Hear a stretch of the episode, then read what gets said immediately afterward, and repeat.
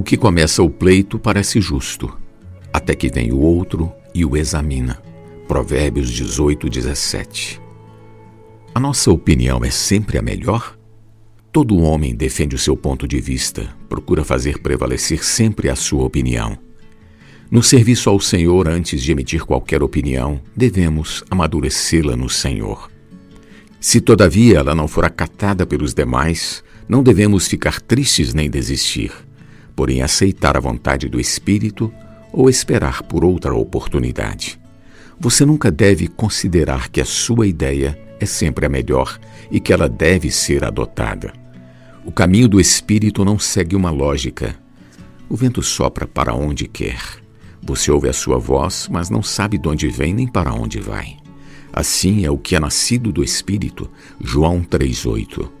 Todos devemos aprender a ver e seguir o caminho do Espírito.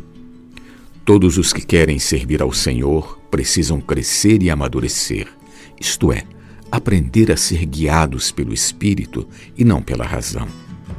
Na carta aos Romanos, Paulo ensina: Pois todos os que são guiados pelo Espírito de Deus são filhos de Deus.